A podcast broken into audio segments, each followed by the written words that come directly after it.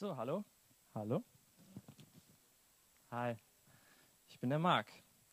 Und ich wurde gefragt, ob ich predigen kann auf der, auf der Freizeit. Bei euch hier, in diesem schönen Städtchen. Ich freue mich, bei euch zu sein und wie ihr sehen könnt, habe ich das äh, Angebot angenommen. Und ähm, äh, ja, freue mich, äh, heute zu euch sprechen zu können aus dem Wort Gottes. Und äh, es ist als Dritter im Bunde. Und auch viele andere werden folgen.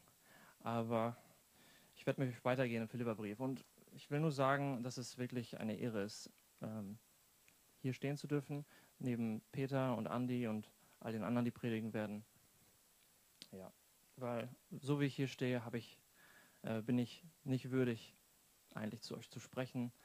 Aber hier stehe ich trotzdem und ich bin dankbar. Ja, und äh, ich möchte noch beten, bevor ich anfange.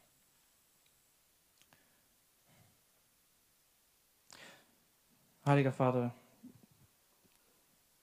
danke, dass du der Retter bist.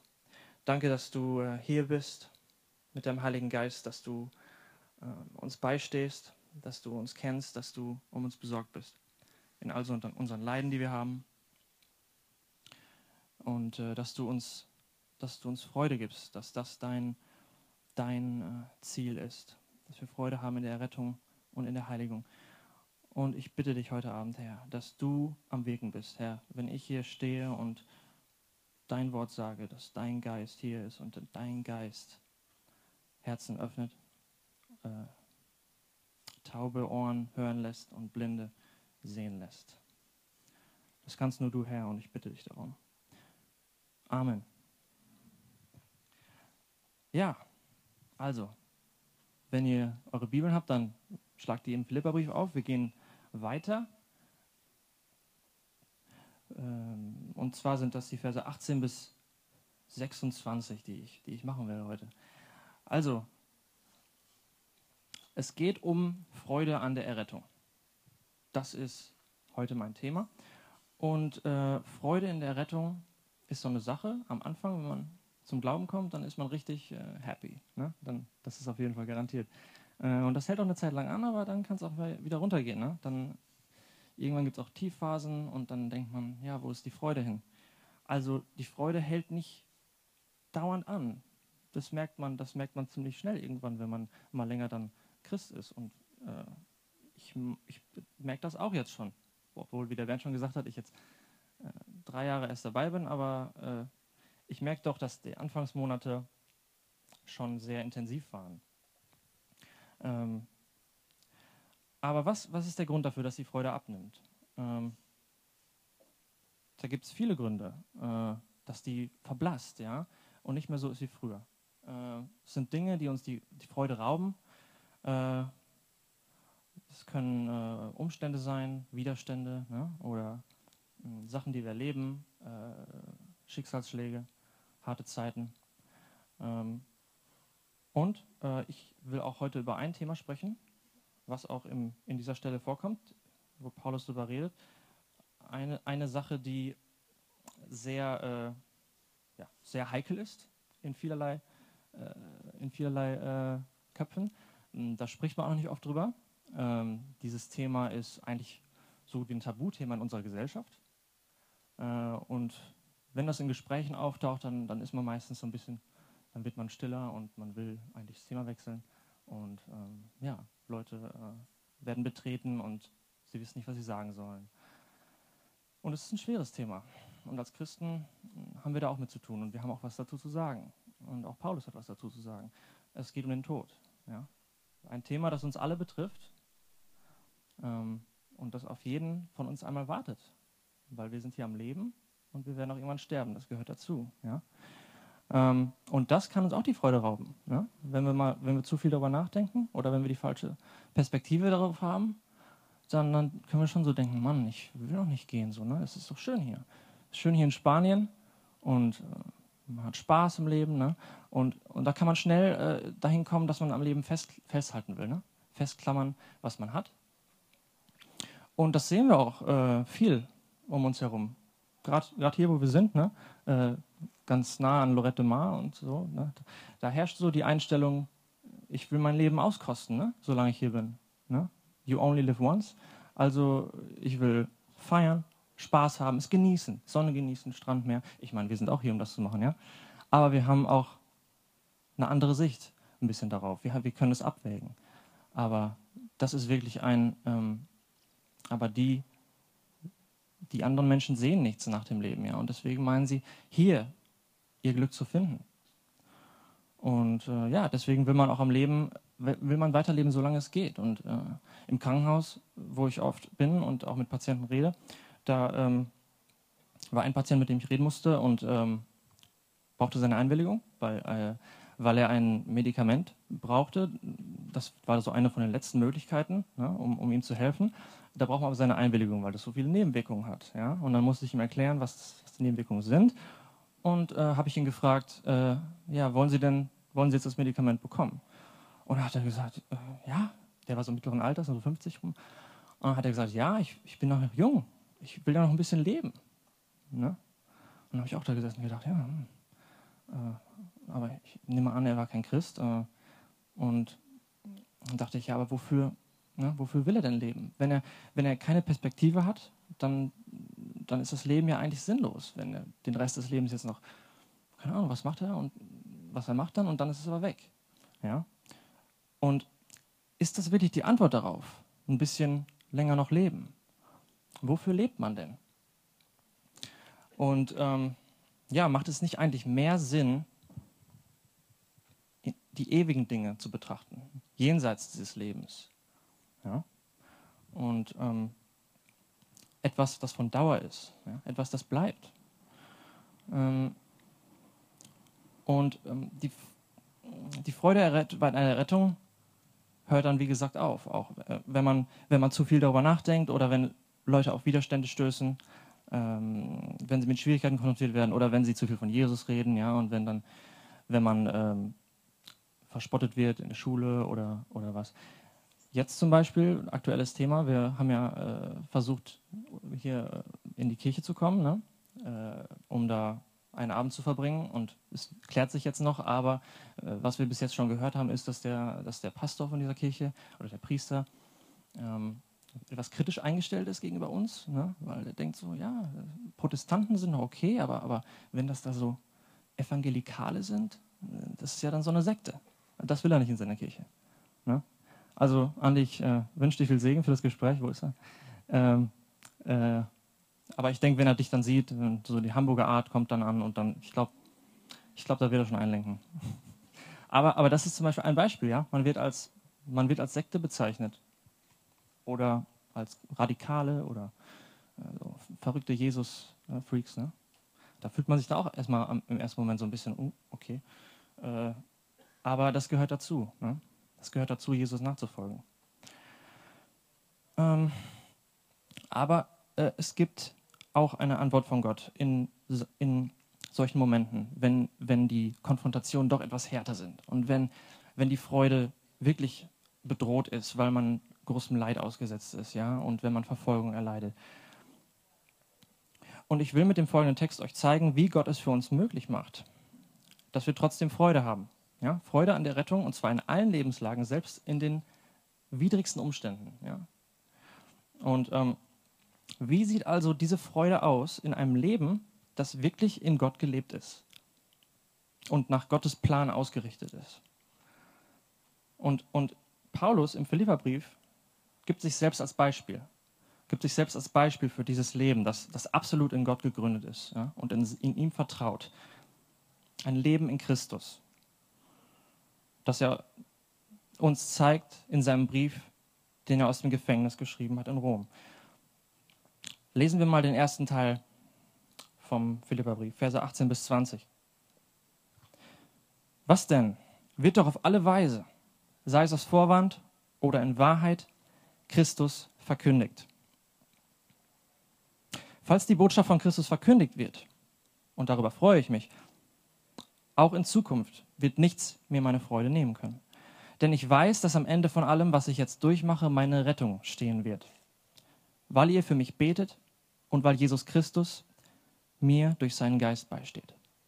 Ja, es ist meine sehnliche Erwartung und meine feste Hoffnung, dass in keiner Hinsicht, äh, dass ich in keiner Hinsicht beschämt und enttäuscht dastehen werde, sondern dass ich, wie es bisher immer der Fall war, auch jetzt mit ganzer Zuversicht auftreten kann und dass die Größe Christi bei allem sichtbar wird, was mit mir geschieht, ob ich nun am Leben bleibe oder sterbe. Also lasst uns zuerst auf diesen Text schauen, auf den ersten Teil dieses Textes.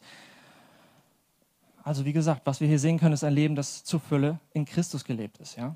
Und ich will zeigen, dass dieses Leben, dass das wahre Leben ist in Christus, äh, selbst in Situationen der Trauer und des Leids zu echter Freude führen wird und dass darin Gott immer verherrlicht wird. Egal was geschieht. Weil das ist letztendlich sein Ziel, dass er verherrlicht wird. Und wenn wir Gottes Kinder sind, dann sollte das auch unser Wunsch sein, dass Gott verherrlicht wird. Denn die Umstände, die Gott uns führt, dienen immer für seine Verherrlichung. Das müssen wir uns merken. Ja? Das müssen wir uns einprägen, weil, weil Gott seinen Ruhm auf der Erde verkünden möchte. Ja? Die, die Schöpfung verkündet seine Herrlichkeit und Gott möchte letzten Endes auch, dass, wenn er offenbart wird, dass alle Knie sich ihm beugen, wenn er wiederkommt. Und letzten Endes, wie, wie Paulus hier schreibt, er weiß, dass die Gebete der Philippa und alles andere ihm zur Errettung beitragen werden. Das heißt, was auch immer wir erleben, es trägt unserer Errettung bei und unserer Heiligung letzten Endes, was dann in der ewigen Glückseligkeit enden wird. Also, was ist der Kontext von, diesem, von dieser Stelle? Wir haben schon gehört von Peter und Andi, dass Paulus im Gefängnis sitzt. Ja? In Rom, dem Zentrum der Heiden, Zentrum des Götzendienstes, würde ich sagen. Das Römische Reich war zu der Zeit sehr mächtig, hat viele Götter angebetet. Und eigentlich an dieser Stelle gibt es jeden Grund, um Trauer zu schieben. Für die Philippa, für Paulus, weil die Verkündigung des Evangeliums ist gestoppt. Paulus liegt in Ketten und es kann nicht mehr weiter verkündet werden, meint man. Äh, und ihm wird wahrscheinlich der Prozess gemacht werden. Das ist irgendwie jedem klar, ne, dass der im Gefängnis sitzt und wer weiß, ob er freikommt. Und gleichzeitig haben wir gehört, noch kurz vor dem Text, dass es da Brüder gibt, die den Vorteil nutzen wollen, dass er jetzt weg ist und wollen eins auswischen. Das kann irgendwie mehr Einfluss in der Gemeinde sein oder in der Stadt, in seiner Abwesenheit, dass sie jetzt da ihre, ihre Seite vom Evangelium predigen. Ja? Sie predigen zwar Christus, aber er ist irgendwie, sie predigen aber falsche Bedingungen, Rahmenbedingungen. Wahrscheinlich hat es damit zu tun, dass, äh, dass sie gesagt haben, ja, wenn, wenn ihr Christen seid, wenn ihr Jesus predigt, predigt ihn einfach und es wird schon nichts passieren. Wenn, wenn, wenn, ihr, wenn ihr Ärger bekommt, das ist ein Problem. Und wenn ihr ins Gefängnis kommt, das ist, äh, das ist nicht gut. Das ist ja das, ist das Gefängnis. Das, das, heißt, ihr seid, ihr seid ne, Übeltäter. Ihr, habt gegen, ihr seid gegen Rom gegangen. Und ähm, da gab es dann wahrscheinlich zwei Fraktionen. Die einen, die Paulus Lehren geglaubt haben, die gesagt haben, wo Paulus gesagt hat, wenn ihr wenn, ihr Paul, wenn ihr Jesus predigt, dann werdet ihr Schwierigkeiten bekommen. Ihr werdet auf Widerstände stößen. Man kann auch im Gefängnis landen. Und letzten Endes war da, wo Paulus gelandet ist, die Erfüllung von seiner, von seiner Lehre. Ja? Und dann haben einige gesehen, wow, stimmt, Paulus liegt im Gefängnis. Und die wurden jetzt ermutigt dadurch, dass sie weiter, dass sie weiter das Wort predigen, dass sie weiter das Wort verkündigen. Ja, und die haben noch mehr gepredigt. Und da war er froh drum. Und dann waren andere, die gesagt haben, siehst du, ha, Paulus ist im Gefängnis, das bestätigt unsere Lehre, weil das zeigt, dass er kein wahrer Christ ist oder vielleicht er predigt den falschen Weg. Also werden wir jetzt mal uns predigen. Äh, und das äh, hat ihn aufregen sollen. Ja? Das, da hätte er auch allen Grund zu gehabt, ne? dass die jetzt eine Chance haben. Also alles scheint schief zu gehen an dieser Stelle. Ja?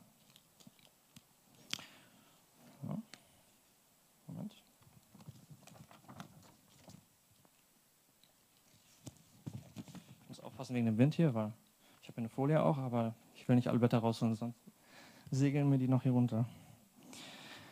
Also, was ist denn ein Gefängnis überhaupt? Ja, ein Gefängnis ist immer ein schlechte, hat schlechte mit Beiklang. Ne? Ein Gefängnis ist, wo man Strafe absitzt. Das bedeutet, wenn man da ist, man hat Schuld auf sich geladen. Man, man zieht Spott und Hohn auf sich. Man, der Ruf ist geschädigt. Ja, guck mal, der war im Gefängnis. Ja? Was sollen die Leute denken? Was denken die anderen Geschwister, dass der Paulus im Gefängnis war? Ne? Das sind alles so Gedanken, die durch den Kopf gehen können. Man hat mit Scham und mit Zweifeln zu kämpfen. Mache ich wirklich das Richtige? Bin ich nicht zu weit gegangen? War ich nicht ein bisschen zu extrem? Vielleicht hätte ich ein bisschen low machen sollen. Das sind alles so Sachen, äh, mit denen er sich auseinandersetzen muss. Ja? Stattdessen sitzt er hier und sagt, er freut sich darüber, dass wenigstens Christus gepredigt wird, egal auf welche Weise. Und er wird sich auch weiterhin darüber freuen, egal was passiert. Auch wenn es streitsüchtige Motive sind. Weil er weiß, dass diese ganze Situation, alle Faktoren, die da reinspielen, ja, dass, dass seine Konkurrenten äh, äh ja, dass seine Konkurrenten da sind und, und predigen oder das Gebet der Philippa, alle, all diese Faktoren oder die Wachen in der Kaserne, die, die ähm, auch dadurch dass die Chance bekommen, das Evangelium zu hören, ja, äh, oder dass, äh, dass er dort ist aufgrund von Christus, all diese Faktoren liegen in Gottes Hand. Er weiß das. Und er weiß, dass das alles zusammenarbeitet für irgendeinen guten Zweck. Und er weiß, dass der Hauptzweck ist, den Gott beabsichtigt, dass die gute Botschaft hinauskommt in die Welt und dass sie sogar durch diese Situation hinauskommt in die Kaserne, in den, in den Römerpalast. Ja? Also, was können wir sagen? Paulus sieht sich völlig in Gottes mächtiger Hand und er ist sich dabei auch keiner Schuld bewusst. Er ist sich keiner Scham bewusst, weil er weiß, ich habe Gottes Wort gepredigt. Ich habe das Evangelium verkündigt, so wie ich es gelernt habe ja, von Jesus und ich muss mich für nichts schämen. Ja? Er sagt, ich schäme mich nicht. Und äh, es ist interessant, da gibt es auch eine, eine äh, Parallelstelle, und zwar in 2. Timotheus, Kapitel 1. Ich sage jetzt Parallelstelle, das ist sehr ähnlich. Ah, ich glaube, das ist da wieder im Gefängnis, ja? Äh, das ist, glaube ich, dann das zweite Mal. Ähm, und das war dann wahrscheinlich auch das endgültige Mal, weil er dann sagte, ich bin kurz vorm, ich bin dann kurz wirklich kurz vorm Sterben. Also es ist eine ähnliche Situation, aber da wurde dann endgültig geköpft, wie man sagt. Jedenfalls äh, heißt es da auch, da sagt er gleichzeitig, genauso zu Timotheus in Vers 8, Kapitel 1, Vers 8, so schäme dich nun nicht des Zeugnisses unseres Herrn, noch meiner, seines Gefangenen, sondern leide Trübsal mit dem Evangelium nach der Kraft Gottes. Und ein paar Verse weiter sagt er wieder, aus diesem Grund leide ich dies auch, aber ich schäme mich nicht, denn ich weiß, wem ich geglaubt habe. Ja? Und später sagt er, du weißt, dass alle die Gemeinden in Asien sich von mir abgewandt haben. Ja? Aber, aber der Onesiphorus, der soll Barmherzigkeit erfahren, weil er sich meiner Ketten nicht geschämt hat. Ja? Das sind die Brüder, die, äh, die wissen, die Ketten sind keine Scham. Das, das ist eine Konsequenz, weil er das Evangelium gepredigt hat. Und wir werden ihm weiterhelfen. Wir werden auch das Evangelium umso mehr jetzt predigen, weil Gottes Werk getan wird. Also, wir sehen selbst eine beschämende Lage, die in den Augen der Welt wirklich peinlich wäre, ist kein Grund für ihn, an Freimütigkeit zu verlieren, er bekommt noch mehr Freimütigkeit dazu, weil er sich im Klaren darüber ist, dass Christus dabei an ihm verherrlicht wird und sein Geschenk von Gott, sein ewiges Leben, ihm schon sicher gehört. Er kann sich darauf freuen. Und all die Sachen, die ihm passieren, sind zweitrangig. Sie, sie dienen sogar dem Zweck. Wie Paulus an anderer Stelle auch sagt, äh, was äh, schon erwähnt wurde, auch die Leiden, ich halte es nicht dafür, dass die Leiden der jetzigen Zeit ins Gewicht fallen, wenn wir an die Herrlichkeit denken, die Gott bald sichtbar machen wird und an der er uns teilhaben lassen wird. Diese Hoffnung auf die Versprechen Gottes geben uns eine neue Perspektive, äh, schwierige Situationen, die aus dem Leben für Christus entstehen, im Lichte der Ewigkeit zu sehen. Ja? Und auch Jesus hat seinen Jüngern gesagt, dass, dass sie nicht überrascht sein sollen über Schwierigkeiten, sondern dass sie sich deswegen umso mehr freuen sollen. Das ist verrückt, oder? Wenn die würde die Welt denken, das ist wirklich ein bisschen paradox. Aber Jesus sagt in Matthäus, glücklich zu preisen seid ihr, wenn man euch um meinetwillen beschimpft und verfolgt und euch zu Unrecht die schlimmsten Dinge nachsagt. Freut euch und jubelt, denn im Himmel wartet eine große Belohnung auf euch. Genauso hat man ja vor euch auch die Propheten verfolgt. Paulus weiß, er sieht sich in derselben Linie wie die Propheten, wie Jesus Christus selbst, der am Kreuz getötet wurde. Die wird also von Paulus hier gezeigt. Wenn Jesus das Zentrum deines Lebens ist, das Zentrum deines Denkens und Handelns, dann soll keine Situation, die aus Konsequenz aus diesem Leben entsteht, sei es direkt oder indirekt, dich erschrecken oder beschämen. Denn unsere Hoffnung ist gebaut auf Christus, auf Christi Gerechtigkeit. Und wir erwarten den großen Lohn in seinem Reich, der kommen, das kommen wird, weil wir zu ihm gehören und weil wir ihm gehorchen. Uns wird dabei nicht gesagt, dass wir auf freudige Reaktionen oft treffen werden oder auf offene Arme oder auf Akzeptanz von den Leuten. Ja? Ganz im Gegenteil. Sondern in 2. Timotheus 3, Vers 12 steht auch, dass alle, die zu Jesus Christus gehören und so leben wollen, wie es Gott gefällt, verfolgt werden. Das ist, wird ganz direkt gesagt zu uns. Also eine Frage an dich an dieser Stelle hier. Spiegelt das denn deine Erfahrung als Christ wider? Falls nein, falls nein, könnte es dann vielleicht sein, dass, dass du nicht so gottgefällig in Christus lebst, wie du es gerne vorgibst? Dass du nicht so sehr für ihn einstehst, wie er es dir befohlen hat? Weil in Matthäus 5, Vers 10 steht auch, glücklich, glücklich sind die, die um der Gerechtigkeit willen verfolgt werden, denn ihnen gehört das Himmelsreich. Ja? Wie glücklich sind die, die man verfolgt, weil sie Gottes Willen tun. Das gehört dazu. Jesus verlangt auch von euch, dass ihr überlegt, was zum Christsein dazugehört. Ja? Er bittet euch, die Rechnung zu machen. Seid ihr wirklich bereit, das einzugehen für Jesus? Ja? Jesus sagt in Lukas 14, angenommen, jemand möchte ein Haus bauen von euch. Setzt er sich da nicht zuerst hin und überschlägt die Kosten? Er muss doch wissen, ob seine Mittel reichen, um das Vorhaben auszuführen. Sonst kann er, nachdem er das Fundament gelegt hat, den Bau vielleicht nicht vollenden und alle, die das sehen, werden ihn verspotten und sagen, seht euch das an, dieser Mensch hat angefangen zu bauen und war nicht imstande, es zu Ende zu führen. Also, wir müssen wissen, es kostet was, Jesus nachzufolgen. Haben wir genug Geld? Das bedeutet, haben wir genug Liebe für Christus? Den ganzen Weg zu gehen, bis zum Ende, auszuharren, e-, egal was kommt. Ich will euch hier ermutigen, ja, genau wie Paulus hier sich freut, im Gefängnis zu sein. Traut euch, freimütig zu reden von eurem Retter. Schreckt nicht davor zurück, bekannt zu sein als Nachfolger von Jesus, egal wo ihr seid, in eurer Klasse oder auf der Arbeit oder in eurer ungläubigen Familie. Ja. Wir werden keine Konsequenzen fürchten aus einem Leben von gelebt in Jesus, weil, wie es heißt, Gott hat uns keinen Geist der Furchtsamkeit gegeben, sondern der Kraft, der Liebe und der Besonnenheit. Unser Leben ist in ihm, in Christus Jesus und nicht in der Annahme und Akzeptanz von anderen Menschen. Ja? Das müssen wir uns auch merken. Menschenfurcht ist nicht, was Gott gefällt. Gott will, dass wir ihn fürchten. Und wenn wir von Menschen wenn unser Ziel ist, von Menschen angenommen zu werden und akzeptiert zu werden und bloß gut dazustehen. Das ist nicht, äh, was wir, was wir, worauf wir abzielen sollten. Weil dann fürchten wir nicht Gott, dann fürchten wir die Reaktion von den Menschen. Ja? Nun, nun sagt Paulus als nächstes, als nächstes geht es weiter. Er sagt am Ende, äh, dass Christus erhoben wird. An meinem Leib sei es durch Leben oder Tod. Also, also Paulus sagt, dass selbst ein möglicher Tod in Zukunft kein Grund ist, um seinen Enthusiasmus zu erlöschen. Ja? Dann geht es dann geht's weiter in Vers 21. Denn das Leben ist für mich Christus und das Sterben ein Gewinn. Wie kann das sein? Wie können wir, wie können wir so angstfrei gegenüber jeglichen Konsequenzen sein, die passieren können, selbst dem Tod? Paulus hat eine, eine radikale Überzeugung und Gewissheit die von der Welt nicht verstanden werden kann, aber die ihm genau diese Unantastbarkeit gibt, die wir hier suchen, nach der wir hier suchen, ja, die wir herausfinden wollen. Wo kommt die her, diese Unantastbarkeit? Nichts kann ihm was. Ja? Selbst der Tod nicht. Wo, vor dem viele Angst haben und vor dem viele zurückschrecken und sagen, nee, lieber nicht.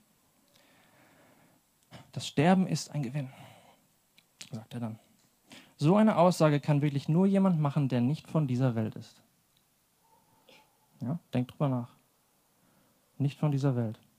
Jemand, der sich völlig in Christus verloren hat, sein Herz völlig in Christus verloren hat, dem es nur um Christus geht, dass Christus erhoben wird an seinem Leib. Er hat in ihm sein wahres Leben gefunden und nicht in irgendwelchen leeren Verführungen in der Welt, Angeboten und weltlichen Freuden, was und was diese Welt noch zu bieten hat.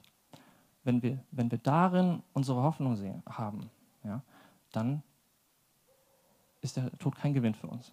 Dann fürchten wir den Tod, weil, weil dann das alles weg ist. Also wir müssen uns überlegen, was wir, worauf wir hoffen. Ja? Ist unsere Freude in der Errettung in Christus, um bei Christus zu sein, oder ist unsere Freude in Dingen, die diese Welt zu bieten hat, ja? die, äh, die wir gerne machen hier und die uns von Christus mehr ablenken, als ihm wirklich uns näher zu ihm zu führen. Also wie würden wir auf eine Aussicht des baldigen Todes reagieren? Fragt euch das mal. Verständlicherweise wird das als bedrückend und erklemmend, äh, beklemmend empfunden. Als ein Verlust von etwas Liebgewonnenem, ja, das Leben lieb haben. Ja. Aber wie heißt es an einer anderen Stelle? Wer das Leben liebt, der wird es verlieren. Ja. Ähm, und, und Paulus ist ja auch noch in der Lage in Rom, wo, wo, wo Kaiser Nero herrscht. Also Paulus wird sich bald Kaiser Nero entgegenstehen sehen. Und von Nero habt ihr schon gehört, wahrscheinlich schon oft, und Andi hat es auch erwähnt gestern, dass, dass Nero einer der, der unliebsamsten und, und äh, fiesesten Menschen eigentlich war in der Geschichte, in der ganzen Geschichte. Wer von Nero hört, der denkt sofort, oh, hat Rom angezündet, äh, weil er sich gerne eine schönere Stadt bauen wollte. Also es wird vermutet, ne, dass er Rom, dass, dass er das Feuer da gelegt hat, weil er gerne eine schönere Stadt daraus bauen wollte. Die Menschenleben darauf gehen, war ihm egal. Ne? Und was er noch mit den Christen gemacht hat, ihr kennt's. Ihr kennt die Geschichte. Und vor dem würde Paulus sich verantworten müssen. Das ist angsteinflößend. Doch Paulus hat keine Angst vor dem Tod. Also hat auch keine Angst vor Nero. Versteht ihr? Er sagt, es ist weit besser, diese Welt zu verlassen und bei Christus zu sein. In Vers 23, ja. Er sagt, Moment wenn aber das Leben hier auf der Erde mein Los ist, dann ist das für mich der Mühe wert. Daher weiß ich nicht, was ich vorziehen soll. Ich bin hin und her gerissen. Am liebsten würde ich das irdische Leben hinter mir lassen und bei Christus sein. Denn das wäre bei weitem das Beste. Wäre bei weitem das Beste.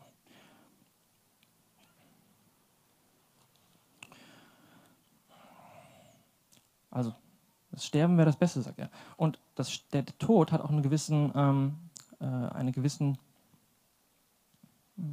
Klang von, von Notwendigkeit, auch im christlichen äh, Leben. Ja, der, in, auch, von, auch wenn, was Jesus sagt in Johannes 12. Er sagt, wenn das Weizenkorn nicht in die Erde fällt und stirbt, bleibt es ein einzelnes Korn. Wenn es aber stirbt, bringt es viel Frucht. Und das kommt direkt vor der Stelle, wem sein eigenes Leben, äh, wer sein Leben liebt, der wird es verlieren. Aber wer sein Leben in dieser Welt loslässt, der wird es für das ewige Leben bewahren. Das bedeutet, der Tod stellt für uns als Christen hier eigentlich kein Hindernis mehr dar. Er ist jetzt ein Übergang, ein Übergang in das ewige Leben. Antreten der endgültigen Erlösung. Und, und bei, Paulus, bei Paulus können wir hier schon fast einen, Hauch von, von Aufbruchsstimmung feststellen. Es, ich habe Lust abzuscheiden, es wäre weit besser bei ihm zu sein, denn das wäre weit besser. Ja. Denn Jesus verspricht auch wieder, genau nach der Stelle, die ich gerade vorgelesen habe, wenn jemand mir dienen will, muss er mir nachfolgen. Und da, wo ich bin, wird auch mein Diener sein. Also Jesus sagt das und er verspricht, dass mein Diener, der mir dient in der Welt, der das Evangelium treu verkünden wird, das Evangelium von, von der Liebe Gottes, ja, von der Vergebung der Sünden, von der Abwendung von Gottes Zorn, Wer das predigt in der Welt, der wird belohnt werden und der wird bei Jesus sein, über den Tod hinweg. Falls wir also in Christus wirklich leben, was heißt das in Christus leben?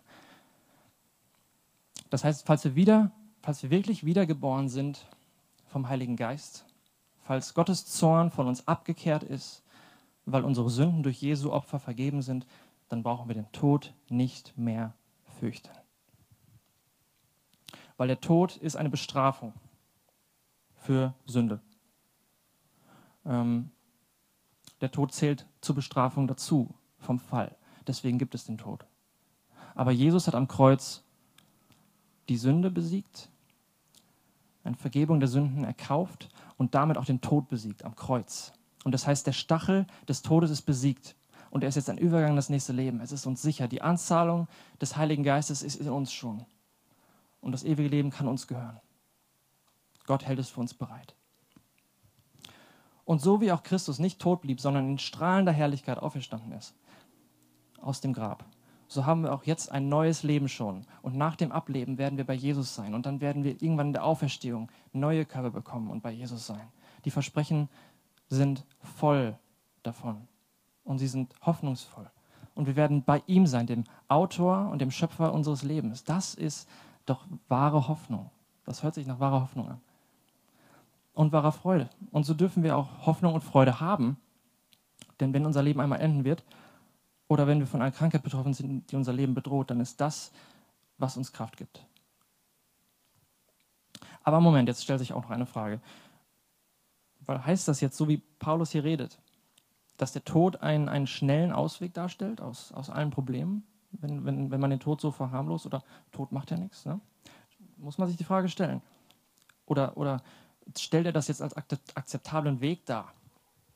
Nein, auf keinen Fall. Warum? Ähm, hört ihn selber dazu. Er sagt in 2. Korinther 5, Gott selbst hat uns auf, diese, auf dieses neue Leben vorbereitet, indem er uns seinen Geist als Unterpfand und Anzahlung gegeben hat. Deshalb kann nichts und niemand uns unsere Zuversicht nehmen. Wir wissen zwar, solange dieser Körper noch unser Zuhause ist, sind wir fern vom Herrn. Denn unser Leben hier auf der Erde ist ein Leben des Glaubens, noch nicht ein Leben des Schauens.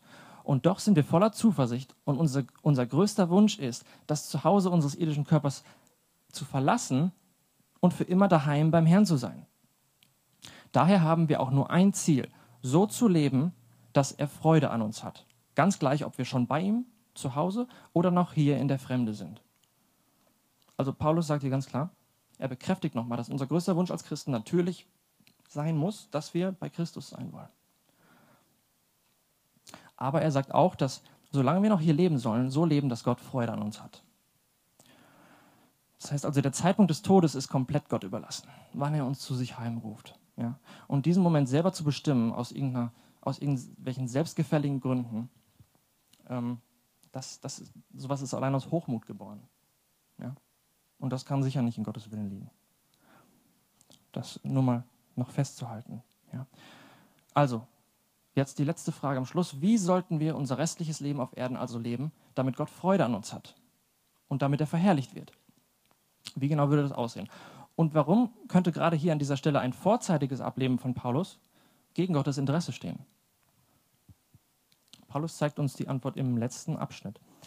Ähm, und zwar sagt er da, das Bleiben im Fleisch aber ist nötiger, um euretwillen.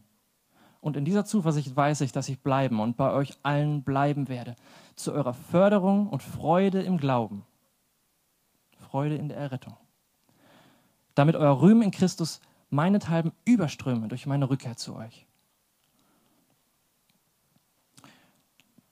Was heißt das also? Das heißt, Gott wird verherrlicht, wenn wir unser Kreuz aufnehmen. Dann wird Gott verherrlicht. Verglichen mit, dieser, mit der Ewigkeit ist dieses Leben hart, ja, es ist von Leiden durchzogen, es ist mit schwierigen Entscheidungen gepflastert. Aber ein wahrer Nachfolger Jesu sollte dabei, genau wie sein Meister, von Liebe und Selbstaufopferung geprägt sein. Das heißt, das Kreuz aufnehmen. Dabei geht es nicht um das Eigenwohl oder die Erfüllung von eigenen Interessen, sondern indem wir unser Kreuz aufnehmen, verzichten wir auf Anerkennung in der Welt und wir verleugnen uns selbst, damit wir den Interessen von anderen dienen können. Und an Paulus Beispiel können wir hier beobachten, dass er genau so denkt. Das Kreuz aufnehmen. Warum? Wie schon gesagt, er will diese Welt zwar lieber verlassen, man, weil man sollte auch bedenken, dass er zu dieser Zeit, als der Philipperbrief geschrieben wurde, schon relativ am Ende seines Dienstes steht. Also er war schon Jahre hinter sich. Und er ist schon im Alter sehr weit fortgeschritten. Ja? Er ist wahrscheinlich auch schon von vielen körperlichen Gebrechen geplagt. Von vielen Krankheiten, die an seinem Körper nagen. Er hat schon viel durchlebt und erlitten auf seiner Reise mit Christus. Wie wir auch gestern gehört haben von, von, von Andi, was er da alles aufgezählt hat. Was mit Paulus passiert ist, was er erlebt hat. Ja? Schiffbruch, Flugzeugabsturz, all das. Paulus ist sich bewusst, dass ein Weiterleben in diesem Körper natürlich mit weiteren Mühen verbunden werden würde. Ja? Und noch sicher noch einige Leiden mehr dazukommen würden. Doch er sagt jetzt auch hier, dass das Weiterleben ihm aber mehr wert sein würde. Mehr wert. Und dass er sich kaum entscheiden kann, was besser wäre. Und der Grund dafür ist in Vers 24, weil ihm nämlich das Wohl der Philippa, das Wohl seiner Geschwister und auch andernorts an oberster Stelle steht. Er weiß, dass seine Rückkehr in überschwänglicher Freude enden würde für sie. Ja? Und diese Aussicht, die Fortführung der Arbeit an der Gemeinde, womit das Werk Jesu vollendet wird, zur Ehre Gottes fortgeführt wird. Und was letztendlich, wofür ist das alles da? Das wird in der Erneuerung der Schöpfung enden. Weil die Gemeinde ist dazu da, damit Gott die Welt verändert und dass die Schöpfung bald in neuem Licht erstrahlt und die Gemeinde darin einen zentralen Platz hat. Und das ist Paulus größtes Anliegen. Das ist auch Paulus Mission, dass er zu den Nationen geht und die, ähm, die Kinder Gottes heimruft durch das Predigen der, der guten Botschaft. Und nicht nur das, er sagt, er hält es für nötiger, es ist nötig, dass er zu ihnen kommen muss, dass er weiterlebt, wie kommt er jetzt also zu einer Entscheidung? Weil, weil er hat hier zwei Optionen vor sich stehen, die beide in sich gut und richtig sind. Als Christ will er bei Jesus Christus sein. Ein Ableben findet er eigentlich angenehmer. Gleichzeitig sagt er, aber es ist nötig, dass ich bei euch bleibe. Also, wie kommt, wie kommt Paulus hier zu einer Entscheidung? Weil plötzlich sagt er, und in, dieser, in diesem Vertrauen weiß ich, dass ich bleibe und bei euch allen bleiben werde zu eurer Förderung. Also, wir können hier feststellen, Paulus sieht in dem Notwendigeren für seine geliebten Geschwister das, was von Gott erbeten werden muss. Ja, und damit ist seine Entscheidung gefallen. Er sucht und findet den Willen Gottes in dem, was am nötigsten ist, im Sinne von anderen. Im Sinne von anderen und, und nicht in dem, was in seinem eigenen Sinn wäre. Was in dem Fall das Ableben wäre. Das wäre ein bisschen, sehr schön. Ne? Also er findet das, den Weg im Nötigeren für die anderen. Das heißt, anders ausgedrückt, im Weg der Liebe. Das Weiterleben hier ist also an dieser Stelle Paulus Kreuz, das er bereitwillig aufnimmt. Und was hier interessant ist zu bemerken, ist, dass, dass für die Welt wäre der Tod wäre der Verlust. Das wäre eine schlechte Option. Ich will lieber aus dem Gefängnis freikommen und noch ein bisschen Spaß haben. Will nicht sterben. Das wäre für die Menschen das Opfer. Ja? Und für Paulus ist hier das Opfer, das Kreuz, weiterzuleben. Ja? Und, und das, der Gewinn wäre zu sterben. Es ist alles umgekehrt. Und sein wohlriechendes Opfer an Gott ist hier. Die mühselige Aufopferung aus Liebe für seine Geschwister, für ihr Wohl. Also aus Liebe entscheidet er sich für den härteren Weg. Ja? Und wen ahmt er hier nach? Er ahmt hier seinen Herrn nach. Jesus Christus. Jesus, der nicht in der Herrlichkeit geblieben ist, sondern die Form eines Menschen annahm und den schweren Weg eines Dieners eingeschlagen hat, um letztendlich einen qualvollen und schmutzigen Tod, schandhaften Tod am Kreuz zu sterben, Tod eines Verbrechers. Ja, an unserer Stelle. Er ruhte sich nicht aus in der Herrlichkeit, sondern er bezahlte den höchsten Preis, um uns freizukaufen, um für uns die Vergebung der Sünden zu erkaufen und letztendlich unser Heil, unser ewiges Heil zu erkaufen. Und das war nur durch Liebe möglich. Wenn Christus nicht die Liebe wäre, dann wäre er nicht auf die Erde gekommen. Wenn er nicht sein Kreuz aufgenommen hätte. Und Jesus sagt auch, wenn jemand mein Jünger sein will, muss er sich selbst verleugnen, sein Kreuz täglich auf sich nehmen und mir nachfolgen. Denn wer sein Leben retten will, wird es verlieren. Wer aber sein Leben um meinetwillen verliert, der wird es retten. Ja. Also, das Leben als Christ ist sicherlich kein einfacher Weg. Ja, es, ist, es ist nicht hauptsächlich ein, ein Entspannungstrip, ein Wellness-Trip oder Zeit für mich, Me-Time. Hm, ja. Wenn ihr das wollt, dann seid ihr da an der falschen Adresse.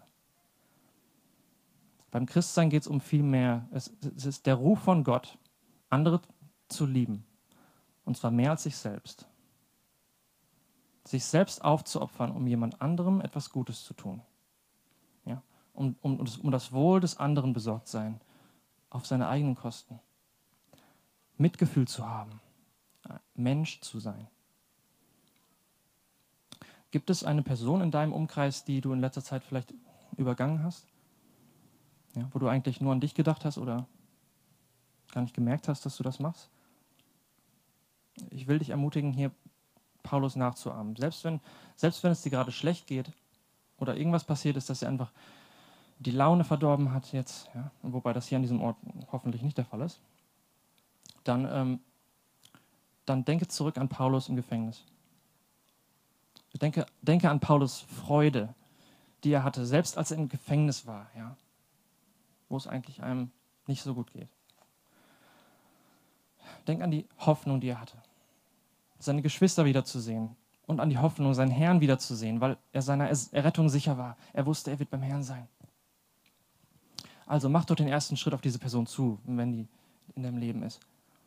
Äh, indem du den ersten Schritt machst, machst du den Schritt zur Versöhnung oder den Schritt zur, äh, Schritt zur Liebe, den Schritt der Liebe. Auch Jesus hat den ersten Schritt gemacht. Als wir noch Sünder waren, ist er auf die Erde gekommen und ist für uns gestorben. Als wir noch Sünder waren, hat er uns seine Gnade geschenkt, dass wir an ihn glauben dürfen, dass wir errettet werden. Wenn er nicht den ersten Schritt gemacht hätte, dann dann wären wir jetzt noch tot.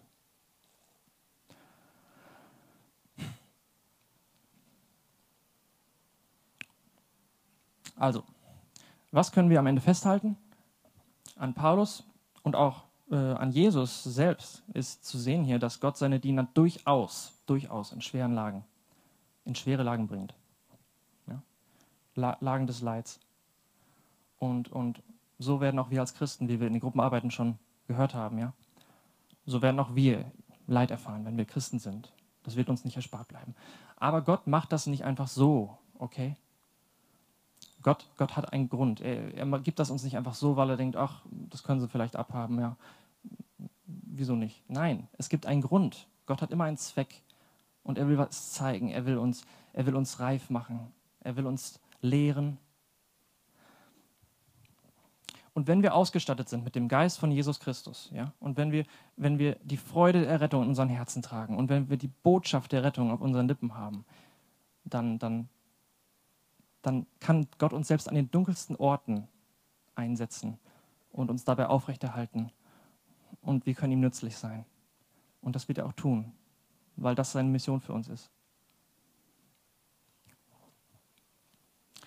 Damit was letztendlich geschieht, damit seine Kraft an uns offenbar wird, die Kraft der Auferstehung, Kraft aus den Toten aufzustehen.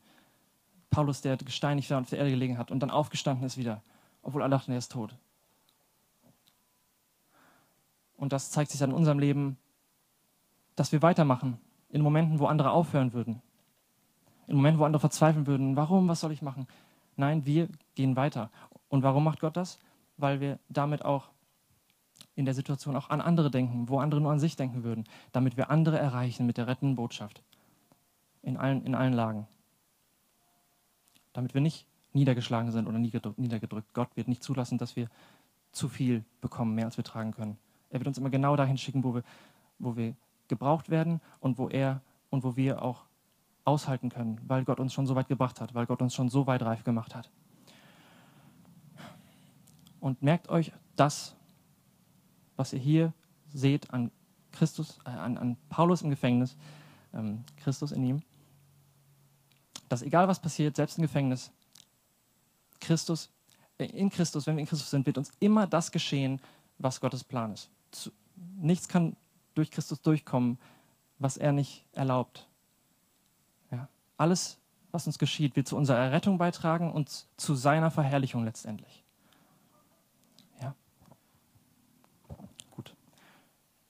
Ende ich hier im Gebet. Lass ruhig liegen, ist okay. Danke. Herr Jesus Christus, danke für dein Wort, das du uns gegeben hast heute. Danke, dass wir Hoffnung haben dürfen im Leid, in schweren Zeiten. In schweren Zeiten, wenn, wenn der Satan gerne kommt und uns Zweifel einredet dass wir doch aufgeben sollen, dass das alles doch nicht so das Richtige ist, dass wir im warmen Bettchen liegen könnten, dass wir, dass wir es doch so viel besser haben könnten. Nein, Lass uns nicht darauf hören, Herr. Lass uns an Christus denken, wie er gelitten hat. Und lass uns genauso leiden wollen, weil wir ihn lieben, weil er uns schon gerettet hat, weil wir für ihn leben wollen. Und du hast in uns die Errettung gewirkt, Herr. Wir sind frei von dieser Welt. Wir haben Zugang zu deinem Thron der Gnade. Wir dürfen durch den Vorhang kommen, dank Jesus Christus vor deinem Thron. Wir dürfen zu ihm reden. Wir dürfen um Beistand bitten, um Geleit durch die dunkelsten Stunden. Ich danke dir dafür. Lass uns jetzt singen aus vollem Hals im Geist für dich, Herr, und den Retter der Welt loben, den König. Amen.